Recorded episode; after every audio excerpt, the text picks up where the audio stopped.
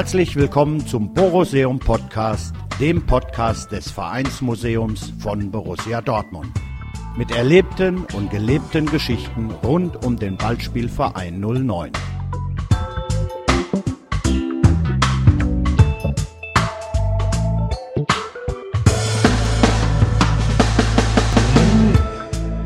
Heute Fanlegende Bruno Reckers. Text von Gregor Schnittger, gelesen von Gregor Schnittger.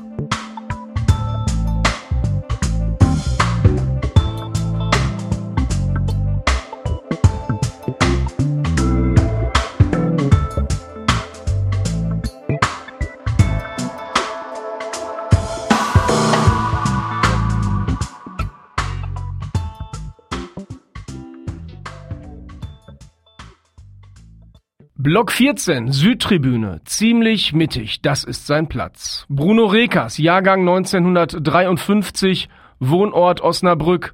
In Sachen Borussia verzichtet er auf? Genau, nichts. Im Herzen ist er so schwarz-gelb wie andere, lebt diese Leidenschaft aber intensiver aus als die in Anführungsstrichen normalen Fans. Bruno Rekas ist, was seinen Verein angeht, nicht normal, nicht mal ein bisschen normal. Er ist Dauerfan, immer Fan, Suchtfan, Oberfan, fanatisch im allerbesten Sinne. Bruno wird das nicht gerne hören, weil er sich nicht als etwas Besonderes empfindet und er kein großes Gedöns mag, aber dass er eine lebende Fanlegende ist, das kann er nicht leugnen. Seit der Eröffnung des Westfalenstadions hat Bruno nicht einmal eine Handvoll Spiele in seinem Wohnzimmer verpasst. Es gibt einfach keinen Grund, Spiele des BVB zu verpassen. Kein Schnupfen, keine Hochzeit, kein Geburtstag. Nichts kann wichtiger sein. Und auswärts?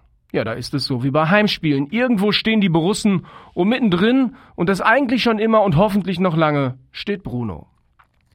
Allesfahrer nennt man solch treue Seelen in Fankreisen. Bruno nennt sich einfach BVB-Fan und die 2000 Spiele, die hat er inzwischen ja locker zusammen, sprechen für sich.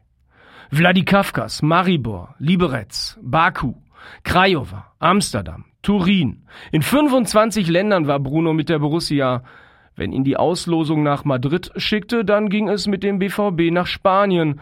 Sollte es Donetsk sein, dann eben in die Ukraine. Wer Bruno mal kennenlernen möchte, der sollte einfach auch überall hinfahren. Der freundliche Mann mit dem dichten Schnäuzer fällt einem schon irgendwann auf in der Brussenfamilie. Und er lebt das gute alte Credo von der Brussenfamilie, begrüßt im Block ständig Leute, herzlich und freundschaftlich. In guten wie in schlechten Zeiten fühlt er sich im schwarz-gelben Kosmos zu Hause, kurzum, wo der BVB ist, ist Bruno, wo Bruno ist, ist der BVB, und der Mann steckt voller schwarz-gelber Geschichten. Hier nur ein Beispiel von so vielen. Es war Mitte der 1970er, ziemlich sicher im euphorischen Aufstiegsjahr 1976, als der gebürtige Beckhumer von seinen Kumpels, der Grüne, Lalla und Matze, öfter mal gefrotzelt wurde. Nicht böse, eher witzig. Die Jungs, also alle außer Bruno, weil der etwas älter war, hatten gerade eine Lehre begonnen und eines Abends, als alle mal frei hatten, da saßen sie zu viert bei einem guten Dortmunder Pilz im Kügelchen bei Erbse am Borsigplatz. Nach einigen weiteren Kaltgetränken wurde die Stimmung nach und nach immer besser und der Grüne, Lalla und Matze bekamen Oberwasser, erzählten, wie toll es doch sei, einen Beruf auszuüben, bei dem man ein Leben lang ausreichend Konfetti mit von der Arbeit mitnehmen könnte. Und Bruno als Bäcker hätte ja so selten Konfetti dabei auf der Südtribüne.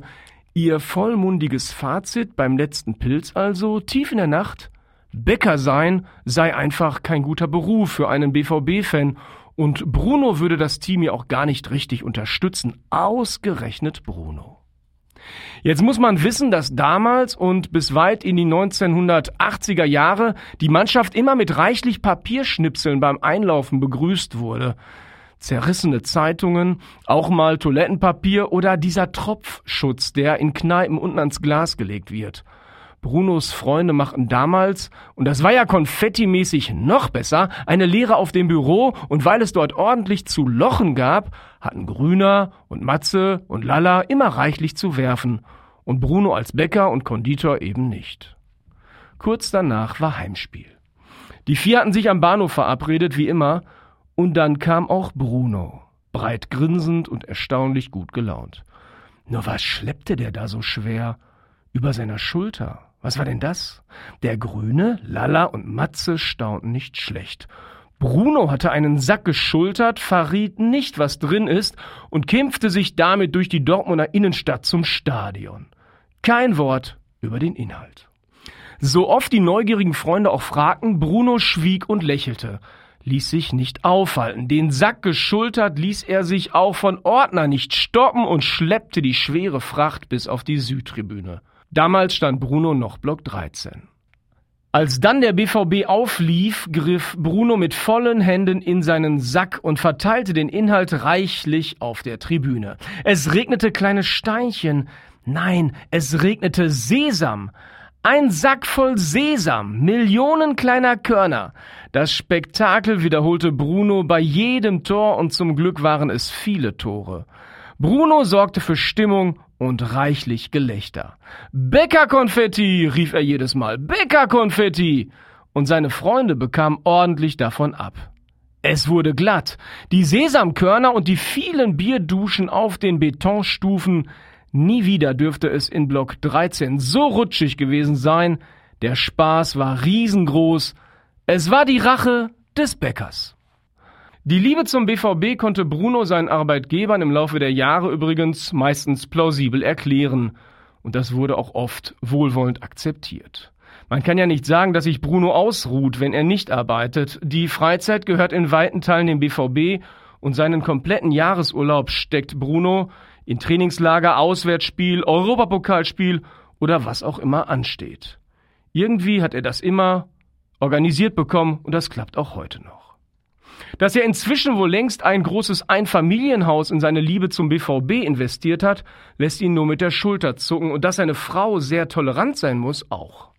Borussia, sagt Bruno schmunzelnd, habe ich schließlich zuerst geliebt. Aber na klar ist er froh über das Verständnis seiner pa Ja, aber wann begann eigentlich seine Fankarriere? Ziemlich sicher im Sommer 1963. Der BVB spielte in Stuttgart gegen Köln, gewann 3 zu 1, wurde zum dritten Mal deutscher Meister und Bruno sah die Schwarz-Gelben in Schwarz-Weiß am heimischen TV-Gerät. Da war es geschehen, sagt er heute. Seitdem verfolge ich jedes Spiel und alle Entwicklungen rund um den Verein. Bruno führt Statistiken, hat alles archiviert und auch das Borusseum hat von dieser präzisen Arbeit schon profitiert.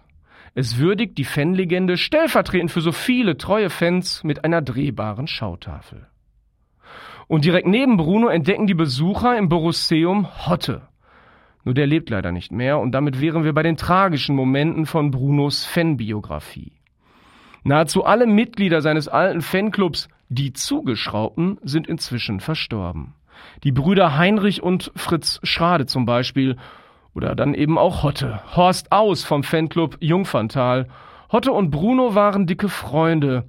Was ist er mit ihm und den anderen nicht durch Europa getourt? Tagelang Mütze, Schal, ein bisschen was zu trinken und dann ging es los. Meistens mit dem Zug oder sie sind getrennt, immer dorthin, wo die Borussia spielte. Anfang der 1980er in ihrer Hochphase waren Hotte und Bruno und ihre Freunde in Leeds, in Glasgow, in Madrid und weiß Gott noch wo. Madrid, weil sie in der spanischen Hauptstadt beispielsweise Mirko Votava schweren Herzens zu Atletico verabschiedeten. Wie gesagt, nur ein Beispiel ihrer Touren. Viele waren ein großes Abenteuer. Dabei fiel Bruno, der Mann mit dem langen Bart, mit seinen Freunden, auch Spielern und Offiziellen auf, denn die Borussia so treu zu begleiten war damals noch ungewöhnlich. Oft waren diese BVB-Fans Motiv in den ortsansässigen Zeitungen, stets dokumentiert als Vertreter eines Vereins mit besonders treuen und stimmungsvollen Fans. Bruno hing seine Fahne an so vielen Zäunen in so vielen Stadien auf, bis sie ihm dann eines Tages jemand klaute. Das ärgert ihn bis heute. Aber die schönen Momente dieser Fankarriere überstrahlen doch alles. Bruno hat in ganz Europa Freunde gefunden, durch den Fußball, durch den BVB, seit den zahlreichen Spielen in und gegen Glasgow etwa zu Celtic-Fans. Die letzten Jahre hat er auch genossen, natürlich.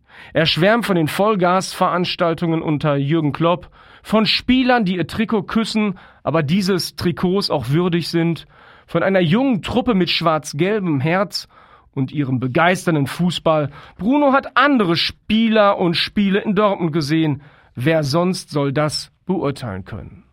Ein Spiel früheren Datums sticht dennoch hervor. Dieses eine Spiel hat ihn in all den Jahren besonders beeindruckt. Nikolaus 1994. Das UEFA Cup Rückspiel gegen La Coruña. Achtelfinale. Hopp oder Top. Ein Flutlichtabend für die Geschichtsbücher. Der BVB hatte das Hinspiel mit 0 zu 1 verloren, was Bruno natürlich live gesehen hatte in Galizien mit Hotte und den Jungs. Jetzt das zweite Spiel und im Westfalenstadion gibt es Verlängerung. Plötzlich La Coruña im Angriff. Er zielt das 1 zu 1. Der BVB benötigt jetzt in den letzten Minuten gegen die defensiv starken Gäste zwei Tore. Und das ist eigentlich nicht zu schaffen. Eigentlich unmöglich. Das Stadion leert sich spürbar. Lücken schon überall. Viele haben keine Hoffnung mehr. Dann passierte es, erzählt Bruno. 115. Kalle Riedle, 118. Lars Ricken, genau in den Knick. Was sich damals im Stadion an Jubelszenen abspielte, war außergewöhnlich, war der Wahnsinn. Es war, erinnert sich Bruno lächelnd, strahlend, fast so wie Pfingsten 1986 in der Relegation, als Cobra in letzter Sekunde doch noch das 3 zu 1 gegen Fortuna Köln machte und uns vor dem erneuten Abstieg bewahrte. Das Stadion explodierte. Lauter kann ein Torschrei nicht sein. Heute mit knapp 60 freut sich Bruno auf den Ruhestand.